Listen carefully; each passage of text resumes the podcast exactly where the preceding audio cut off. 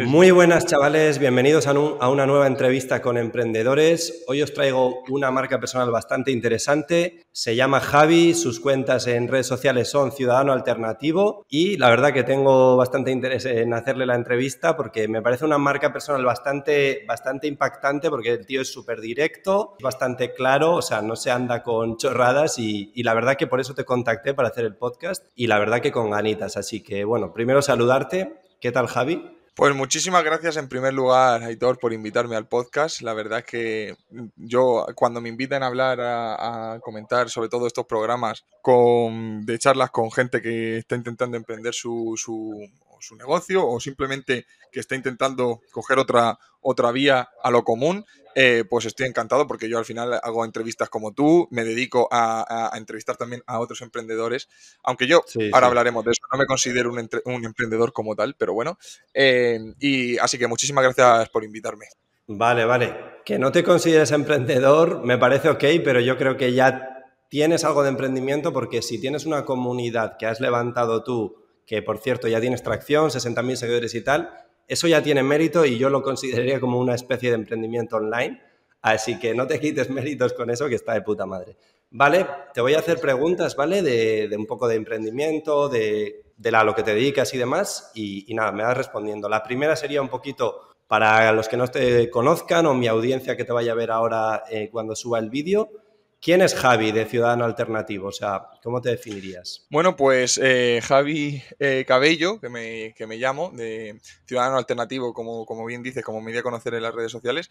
Nada, soy un chico de Cartagena, tengo 26 años eh, y básicamente soy un chaval que empezó ingeniería y descubrió a mitad del camino que, bueno, soy ingeniero, ¿vale? Estudié ingeniería, pero soy ingeniero como tal, pero también descubrí a mitad del camino que el mundo de, pues eso, de, por lo menos, si tú lo quieres llamar emprendimiento, pero sí, el, por lo menos dar, me interesan temas como la economía, la política y tal, y, quise también coger el caminito de, expresar lo que siento, expresar lo que pienso y compartirlo con la gente, ¿no? Entonces, como te digo, yo estudié ingeniería, eh, me especialicé en el, en el sector energético, no voy a entrar exactamente en qué, pero bueno, lo que viene siendo sector energético, mercados energéticos y tal, se mm. podría decir que podría ser asesor energético, ¿no? Y es eh, de lo que me dedico actualmente. A mí me encanta, adoro el mundo de la energía, me parece un sector maravilloso, un sector eh, súper curioso, que descubrí de chiripa, pero, pero la verdad es que a mí me encanta y, es a lo que me dedico personalmente. Y además, eh, pues bueno, no lo quiero llamar divulgar, aunque mucha gente dice que lo que hago es divulgar, pero bueno, digo que comento y expreso mis ideas, eh, tanto políticas, económicas y, sobre lo que creo que está bien, lo que creo que está mal y hacia dónde creo que, vamos. Y básicamente, básicamente es eso. No, tampoco tengo más, tengo 26 años, no me da para, mucho más. Vale, vale. 26 años. O sea, por, así decirlo, tienes tu trabajo como ingeniero en el, en el, sector que has comentado y como proyecto, por así decirlo, secundario, side hustle, que, que, lo llamaría yo, estaría tu, tu marca personal, ¿no? Eso es, eso es. Sí que es cierto que, tengo algunas cosillas más detrás. Tengo cosas como, bueno, eh, tengo tienda, alguna tienda online y tal, menor, secundaria, en la que, bueno, trabajo con otra gente y, demás. Mm. Pero sí, básicamente, básicamente es eso. Esos son otros pequeños negocios que tengo por fuera, pero, pero sí. Mola, mola, mola. Ya tenemos algo en común, que los dos estudiamos ingeniería, pero yo no lo terminé y tú, tú sí lo terminaste, así que bueno, en ese sentido ahí vas mejor. ¿Qué ¿Vale? Y dicho esto, eh, Teleco yo, en Madrid también en la Politécnica ah, lo empecé y nada, la dejé al final. Teleco, sí, sí, sí. Muy bien. Pues dicho esto, eh, vale, nos has contado un poquillo el background, ingeniero, tienes la marca personal, pero realmente, ¿cómo empezó tu, marca personal de Ciudadano Alternativo? ¿Cómo surgió? ¿Cuánto tiempo llevas subiendo contenido y tal? Pues mira, eh, yo esto lo cuento en el primer capítulo de mi podcast que se llama La Alternativa, lo conté pues básicamente todo esto empezó en 2020. A mí siempre me ha gustado hablar de política y de hablar de economía no tanto, ahora me gusta más, me intereso más, pero sí que de política, siempre me ha gustado mucho. Y en 2020, en la pandemia, eh, estaba escuchando un podcast de una persona que seguro que conoces y conocerá la mayoría de la audiencia, que es Jano García, y me acuerdo que me estaba encantando Y me acuerdo que un, patrono, que es una persona de estas que le, que le patrocina y que, y que le apoya, le preguntó una vez que qué podíamos hacer la gente de a pie ante los problemas eh, a los que veíamos, cómo podíamos reivindicar esas injusticias que creíamos que estaba viendo. Y, y él, no me acuerdo, siempre digo que nunca me acuerdo, pero él decía algo así como, cada uno que pueda dar su batalla dentro de lo posible. Y me hizo reflexionar y al día siguiente me abrió una cuenta de Instagram, básicamente. ¿Y qué pasó? que yo me abrí la cuenta de Instagram de manera, de manera, ojo, la empecé eh, de manera anónima. ¿Por qué? Porque yo también pensé, digo, quiero que me sigan o quiero que la gente le gusten las cosas por mis ideas, no por quién pueda ser yo. Por el contenido, no por. efectivamente, efectivamente. Y me marqué, y me marqué un, Obviamente esto me lo marqué un poquito más adelante cuando crecí un poquito, pero dije que yo no iba a revelar quién era hasta que tuviera 10.000 seguidores, que no es fácil tenerlos, sobre todo cuando tu contenido pues es básicamente colocar eh, reflexiones en tweets y subirlas a Instagram. Y, nada, y básicamente pues empecé ahí, empecé a hablar de, pues ya te digo, de política, escribí algún post y tal, de explicando una reflexión o daba algún dato que me gustaba buscar, tal. Y así fue creciendo poco a poco, fue creciendo poco a poco, hasta que, como digo, llegó a los 10.000 seguidores, di mi cara, empecé a ver un feedback muy bueno de la gente, que me pedían más y más y más, y a partir de ahí, pues abrí el podcast, empecé a entrevistar a gente y hasta hoy. Mola. Joder, joder, pues, o sea, para ser, yo pensaba que llevarías un poco más, ¿eh? O sea, para ser desde el 2020 dos añitos, dos años y poco, está de puta madre. Y de hecho, te iba a decir que yo creo que lo estás haciendo de puta madre en Instagram a nivel, tus posts, tío, impactan y es como que generan buen engagement, ¿sabes? Y eso es lo que hace que, tío, estés creciendo y, la verdad que sí, sí, mola, mola, tiene mérito. Y, es eso, así que por supuesto eh, dejaré por aquí debajo sus cuentas, ¿vale? De Instagram, de YouTube, su podcast y tal, para que le echéis un ojo si le, si le queréis seguir. La verdad que es, está muy, muy interesante lo que hace y su contenido y demás. Dicho esto, pregunta tres, para hablar un poquito de lo que te molaría a ti, ¿no? Economía, política y tal. ¿Cómo ves la situación en España a nivel negocios? Porque yo hablo mucho de negocios. Para una persona que quiera montar un negocio online o, bueno, incluso offline, ¿no? Pero que quiera emprender, ¿qué, ¿cómo ves un poquito la situación en España comparado con otros países? ¿Qué se puede mejorar o qué está mal o está bien? Pues mira, básicamente, eh, si eh, aquí hay una diferencia fundamental entre si es un negocio offline y un negocio online, por supuesto, un negocio online es muchísimo más sencillo. Eh, ya no, no, hablamos de que sea más sencillo hacerlo, sino de que lo que cuesta, el capital que necesitas para hacerlo, todo eso, todo eso es muchísimo más fácil, ¿no? Entonces, ¿cuál es el problema? ¿Cuál es el problema aquí? Que realmente por desgracia, vivimos en un, país en el que si te equivocas, si te equivocas y no tienes eh, capital suficiente para aguantar esa equivocación, puede que te metas en problemas complicados.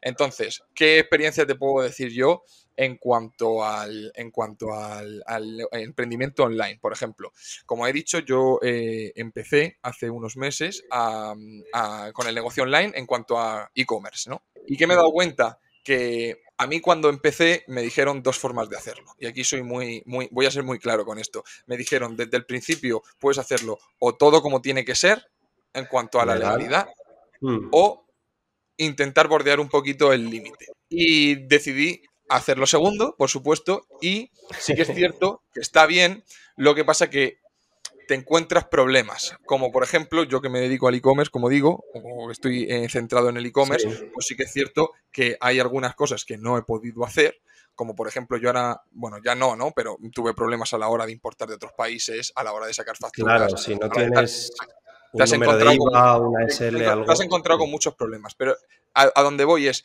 yo he hecho eso porque quiera, no quiera, no quiera pagar o no quiera, no, no ha sido por eso ha sido porque, uno, tengo que adelantar dinero, dos, eh, si me equivoco, no, no puedo recuperar ese dinero, no puedo... Ah, tienes que empezar desde el principio, así, tal cual, de golpe. Y tercero, y esto te lo digo desde el principio, yo, que soy ingeniero, no tenía el conocimiento suficiente como para empezar, que eso es una cosa que me hizo a mí reflexionar mucho. Y hostia, me pongo y digo, coño, pero si no tengo ni puta idea. Claro, claro, no tienes. No tienes, ni puta idea. cómo puede, ser, cómo puede ser que yo tenga 26 años, soy ingeniero, tal, sabré muchas cosas, pero no tenga ni puta idea de esto? y es alucinante y es una de las cosas que insisto, es decir, pregúntate por qué no tienes ni puta idea de cómo montar ya no una empresa en persona, sino darte de alta autónomo. Es alucinante. Pues a ver, la verdad de, lo que dices, eso es, es, totalmente así. Yo opino también que tienes como dos formas de hacerlo. Empezar un poquito en negro, o sea, vamos a ser sinceros, de empezar poco a poco, validar ese negocio, sea de e-commerce o sea de digital, de una marca personal o algo. Porque es que hay que ser sinceros, tío, te cobran por respirar en España. O sea, vamos a empezar a decir ya verdades. O sea, te cobran por respirar, tío. La puta cuota de autónomos es algo que es un fijo que te cobran factures o no factures. Entonces, a nivel práctico de números, no es interesante ni montar una SL ni, ni empezar a pagar todo de autónomos si no has ganado ni siquiera 10 o 100 euros, tío. Entonces, yo sí que recomendaría primero validar un poquito, ver que puedes hacer algo y luego ya, por, supuesto, legalizas todo. Eh. Por ejemplo, cuando te das de alta autónomo, tú te das de alta autónomo y el primer año te cuesta 60 euros, ¿es cierto? sí, pero el primer año solo. Claro, efectivamente, solamente el primer año. Pero es que si luego la cagas y tienes que volverte a darte de alta autónomo al año siguiente, eso ya no te vale. Sí, sí, no, no, no. o sea, de, esto podríamos hablar. De esto podríamos estar hablando un montón, pero probablemente estemos de acuerdo a nivel fiscal económico que yo creo que España es un país que no, incentiva mucho a nivel, a nivel emprendimiento el empezar, porque ya, si el IRPF es progresivo, hay cuotas que te cobran factures o no factures y tal, pues están desincentivando un poquito el crecimiento. Pero bueno, eh, aparte del nivel fiscal, o sea, del expolio y tal, yo creo que España es un país potente a nivel negocios online. O sea, hay un montón de digitalización, eh, tienes Europa al lado para vender, o sea, estamos de puta madre. La cosa es decir, bueno, hay que intentar hacerlo lo mejor posible mm, y. Sí, sí, por ejemplo, tienes un, tratado, tienes un, tratado, de libre comercio entre la Unión Europea que puede parecer claro, eso pero es, pero es muy importante eso. Yo las primeras compras que la hice, hice en Polonia, por ejemplo, y, me, y me, encontré, me encontré unas ventajas cojonudas que no me esperaba en su momento, porque básicamente es lo mismo comerciar con un polaco que comerciar con uno de Cádiz. Y eso sí, sí, o sea, a ver, que puede tener cosas malas a nivel fiscal España, pero a nivel, no sé, eh, negocios, tío, está, es un país que estamos muy desarrollados y hay un montón de posibilidades de ganar dinero. Entonces, que tampoco se eche para atrás eso. No, ¿eh? no, no, claro que no. Vale, vamos a cambiar un poquillo de tema. Pregunta 4. Eh, ¿Qué recomendarías a una persona que quiere iniciar una marca personal en redes, crear una comunidad tipo la tuya o, bueno, algo similar de otra temática? ¿Cómo has hecho tú para crecer a donde has llegado, para seguir creciendo en un futuro? ¿Qué, pues le recomendarías a alguien? Pues mira, esto es curioso, pero yo creo que mm, yo he, triunfado en su momento, por así decirlo, ¿no? Porque sí que es cierto que para comentar política y cosas así tan directas, pues la verdad es que he tenido mucha, mucha, mucho éxito en, ese mundillo. Y yo creo que ha sido, y sinceramente te lo digo, ¿eh? porque no me pagaba nadie por ello, sino y ni, no vivía dependiendo de lo que fuera a decir. No iba a cambiar nada que mañana me cerraran la cuenta. No iba a cambiar nada que mañana, ya te digo, me metiera a Instagram un Shadowban terrible. Me daba igual, me daba igual. Entonces, eh, ¿qué, quiero decir con esto? Al final, yo he sido sincero y he sido claro conmigo mismo. Y eso sí, como consejo, y esto sí es cierto, es que he intentado publicar todo lo que he dicho. Sí que es cierto que yo publico lo que pienso. Eso es así, ¿vale? Pero hmm. aunque publique lo que piensas, tienes que saber cómo publicarlo. Y dedicar un poquito a una estructura que sea simple ha sido clave. Tú has dicho antes al principio que tú habías tenido, que yo había tenido éxito en los posts porque eran muy directos. Obviamente yo cuando hablo, por ejemplo, de lo de, pues yo qué sé, el tuit de correos del otro día, que fue, me dieron por todos lados, pero tuvo mucho alcance, ¿no? Ese tuit yo lo llevo pensando mucho tiempo, pero he intentado hacerlo sencillo. Y esa es la clave de Instagram, ¿eh? al final. porque han crecido todas las cuentas estas de marca personal que también hablan y explican gilipolleces, gilipolleces. Pero porque son muy claros y directos. Ya está.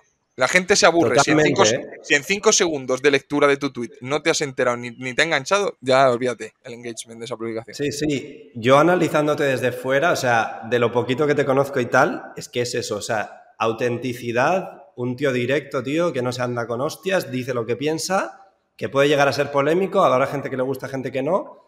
Y luego, pues lo que has dicho está guay, la sencillez, ¿no? De, venga, voy a explicarlo tal. Y yo creo que la gente está hasta la polla ya de las cuentas idílicas de viajes perfectos, un puto Lamborghini, me va de puta madre. No, tío, o sea, un tío auténtico en casa, mira, con la banderita de Estados Unidos atrás, la almohada y hablando de tal. Ya está, tío, a tomar por culo. Efectivamente, efectivamente. la gente, yo creo que por eso también has tenido otra opción de decir, no es la típica cuenta que me dice que le va de puta madre y, está en un hotel de cinco estrellas diciendo que no, no. Y te voy a decir una cosa, y te voy a decir una cosa, y te soy muy sincero. Yo podría monetizarlo muchísimo más si me cayeran ciertas cosas. Claro, claro. Y es así. Igual que ah, también tendría muchos más entrevistados, porque a mí me han dicho muchas veces que no. Me han dicho, ah, sí, de puta madre. En cuanto ven el número de seguidores, te dicen, sí, de puta madre. En cuanto se meten un poco a ver que, lo que dices es lo que piensas. Pero claro, ahí es donde digo, ahí es donde, por lo que digo que como yo al final no vivo de esto, no me tengo por qué callar cosas. Y eh, es que si me las tuviera que callar tampoco lo haría. Entonces, al final, pues eh, eso es clave, ¿eh? te lo digo en serio, eso es muy clave porque mucha gente sabe que no puede tocar ciertos temas y claro, eso al final pues te imposibilita. Entiendo, entiendo lo que dices. A ver, realmente lo de no tocar ciertos temas, yo creo que hay gente igual más, más intransigente que como que dice, guau, ese rollito no me mola. Yo, en ese sentido, me da igual, tío. Yo voy a entrevistar a una persona, igual estoy de acuerdo mucho o a medias, la entrevisto a nivel, pues, persona, negocios, marca personal y tal. Y la gente yo creo que está también muy tiquismiquis, ¿eh? Con, eres de un bando, eres de otro, tío, que no, que no estamos hablando de bandos, o sea, hay que relajarse y yo creo que hay también decir, tío, que me siga el que quiera, no te mola, no te mola, chao. Efectivamente. Vamos con la siguiente pregunta, Javi. Dime. Eh, dicho esto, bueno, eh, me has dicho entonces que eres ingeniero, pero que tienes también esto a nivel eh, como proyecto y tal. ¿Qué tipos de negocios online o, cosas que le recomendarías a la gente hacer a nivel emprendimiento digital y tal?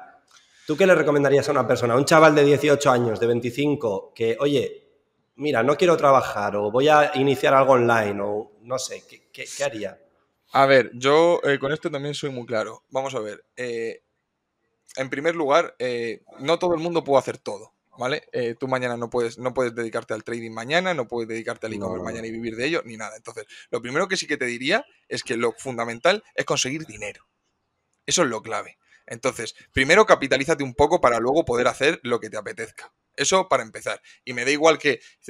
no, es que no quiero. No quiero Oye, pues tienes que trabajar. Yo he trabajado desde los 15 años poniendo copas. No he tenido un verano largo en mi puta vida. ¿Entiendes? Con lo cual, eso, eso, eso para empezar. Y luego, si de verdad quieres hacer algo, que yo he dicho, yo lo digo siempre y se lo digo a mis amigos. Muchas veces les digo, tío, eh, si sabes de algo o te gusta algo, ya no te digo que sepas de algo, te gusta algo, y te gusta investigar y te gusta analizar, ya pueden ser coches, pueden ser, yo que sé, cámaras fotográficas, que la estoy viendo aquí ahora mismo en mi cámara, cualquier cosa, ábrete una cuenta y habla sobre ello, dedícale tiempo y hace un buen canal, hace un buen contenido. Esto me lo decía el otro día un, chico que, que habla, eh, habla de política y tal, que se llama Sergio, y me dijo, eh, ahora, mismo eh, lo están llamando de las televisiones para hablar de, de Hungría y Polonia. El tío estudia ciencias políticas, que Dice, estudio, estudio ciencias políticas. Es un chaval que no tiene tampoco eh, nada más de carrera, ni de estudio, ni de... Pues le gustó mucho el tema, empezó a divulgar sobre él y al final se ha hecho una cuenta grande. Pues es, que, es, que es así. Entonces, si a ti te gusta algo, siempre lo digo, ábrete una cuenta y contenido de calidad, con una buena visión, con, como he dicho antes, simple, sencillo y tal, pero habla, gasta un poco de tiempo en eso, porque crecer es complicado, pero ponte a cinco años. Tú empiezas ahora la carrera, durante la carrera no le puedes dedicar un par o tres horas a la semana y prepararte unos posts buenos, ir subiéndolos. Oye, no sabes si dentro de cinco años vas a tener una cuenta con 15.000 seguidores y vas a empezar, te van a empezar a llamar de algún sitio o trabajar en algún sitio, o, incluso otra cosa importante, haciendo eso, descubres otras cosas. Claro, claro, claro. De pronto dices, coño, pues mira este tema y te empiezas y aprendes un montón de cosas, macho. Eso es la clave. Ser constante, pensar en largo plazo pues sí, sí, totalmente en ese sentido, eh, la marca personal o un negocio que te guste por lo menos y lo que has dicho, meterle toque realista, tío, no vamos aquí con globos, sino hay que facturar, tío, hay que ganar 100 euros o igual hay que tener un curro en el puto bar poniendo copas para financiar el negocio los dos primeros años, o sea, aquí las cosas claras, entonces que te guste y, que, le, le, eches huevos. Así que estoy de acuerdo con eso. Me ha gustado el comentario ese de curré en un bar de copas, ahí sí que aprendes, y no, hombre, y no hombre, a dos teclas. Hombre, ahí aprendes lo que es la vida, sí, sí, sí. Pues ya última, última pregunta para ir cerrando, Javi. ¿Cuál ha sido tu mayor desafío al emprender, aplicándolo a lo que estás haciendo, al eh, crear tu comunidad de ciudadano alternativo o cuáles están siendo tus mayores desafíos en la actualidad incluso. Puede ser fiscalidad, finanzas, yo que sé, marketing o... Mi mayor, mi mayor desafío es que em, sí que es cierto que cuanto más crece, ¿vale? Son, son, son, problemas menores, yo creo, pero, pero sí que me están costando que es cuanto más es, creces, mejor calidad quieres dar. Yo miro las publicaciones de hace un año y las de ahora y no son las mismas, ¿no? Y claro, entonces necesito dedicarle más tiempo, tengo que ser más exacto, tengo que eh, resumirlo más, tengo que hacerlo más mm. perfecto, porque se nota, ¿eh? Se nota. Cuando tú publicas una cosa con calidad que lleva tiempo, se nota un huevo. Claro, claro. Entonces, eh, eso principalmente, que cada vez intento escalar en la calidad de las publicaciones mucho más, y eso eh, lleva tiempo, y sobre todo empiezas a ser más perfeccionista de lo que era hace unos meses. Sí, sí, sí, sí, sí. Punto número dos, eh, empezar a ver cómo las críticas, que yo siempre soy bastante, siempre soy bastante, bueno, no, no me suelen afectar mucho, lo pero sí que lo, llevo bien, pero sí que es cierto que a mí me gusta interactuar mucho con la comunidad y, mm. ver cómo te machacan, te machacan, te machacan, que te parece bien, pero te hace incluso reflexionar y y yo, porque yo te digo, me la, me la suda, y te soy sincero.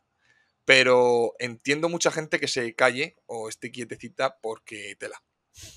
¿Sabes? Porque te dicen barbaridades y demás historias. Y por último, y por último punto, es que cada vez necesitas dedicarle más tiempo, cada vez quieres escalarlo más, y entonces en tu escala de prioridades, que a la mía hace un año la cuenta no era prioritaria, ahora sí que es cierto que está empezando a coger más, más tarde. Entonces, no quiero estar con muchas cosas a la vez, porque al final no te centras en nada, pero escalar la prioridad de las cosas que tienes que hacer, ¿no? Dedicarle, oye, hoy le tengo que mm. dedicar dos horas y media a investigar esto para hacer un hilo de cojones. Vale, pero entonces se lo voy a tener que quitar a otra cosa. Entonces, sobre todo, no, nunca se me ha dado bien tener las prioridades claras en cuanto a hacer cosas, ¿no? Y eso es con lo que mayor me estoy enfrentando, ¿eh? te lo juro. Eh, por eso, ahora mismo dispongo de muy poquito tiempo y, es porque fallo, y estoy intentando mejorar eso, fallo en, como te digo, en, poner la planificación. En planificarme. Eh, Nos pasa a todos, ¿eh? ¿Sí? Nos pasa a todos, yo creo, tío. Me identifico que flipas porque es como un puto mes no he subido nada y luego un mes subo ocho vídeos y es como mierda, tal. Pero yo qué sé, somos humanos, tío. Pero me ha molado lo que dices de que a tu nivel ya, que dices, cada publicación te la quieres currar más, empiezas a ser como súper exigente a mí eso no me pasa tanto, pero sí que es verdad que lo he escuchado en muchas marcas personales, como puede ser la tuya, que, hostia, cada vez queréis curraroslo más, es el siguiente post, el siguiente vídeo y es como, hostia, al final es como mucha presión, y, pero mola porque también el contenido mejora que flipas.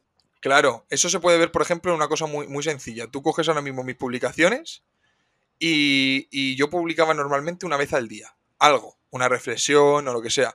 Ahora como quiero hacerlo con mucha más calidad y que llegue más gente, porque hacerlo con más calidad significa que se comparta más, que tenga mejor engagement y tal, pues ahora tú coges mi perfil y ves que mm. publico una vez cada tres días, normalmente. Y eso al final se nota en la cuenta, ¿no? Claro, y, claro, y eso, y ahora, por ejemplo, si ahora voy a empezar a hacer, mm, quiero empezar a hacer eh, directos y tal, porque para charlar con la gente, la comunidad, porque ahora se convierten ya en muchísimos mensajes los que recibo y tal, no sé cómo lo voy a hacer, pero sé que es un problema que voy a ver. sé que me va a venir, pero bueno. nuevo nuevo desafío. Muy bien, muy bien, tío. Pues, pues nada, tío, muchas gracias, Javi, por pasarte aquí por el podcast y el canal de YouTube. La verdad que se agradece, tío. Y nada, recordar que os dejo por ahí su Instagram y su YouTube, seguidle, echad un ojo a lo que hace y demás. Y los que estáis escuchando, suscribíos en YouTube o en Spotify, donde estéis, y nos vemos en el próximo. Chao. Hasta luego, muchas gracias. They try to tell me that I never listen. Always been type to make my own decisions. Never been type to live in fear. Making money from my intuition. Like better know when I'm. I've been coming through hot, know when I land. I've been getting more known from the old to Japan. Now I'm making these songs, got them all in my hands. Like.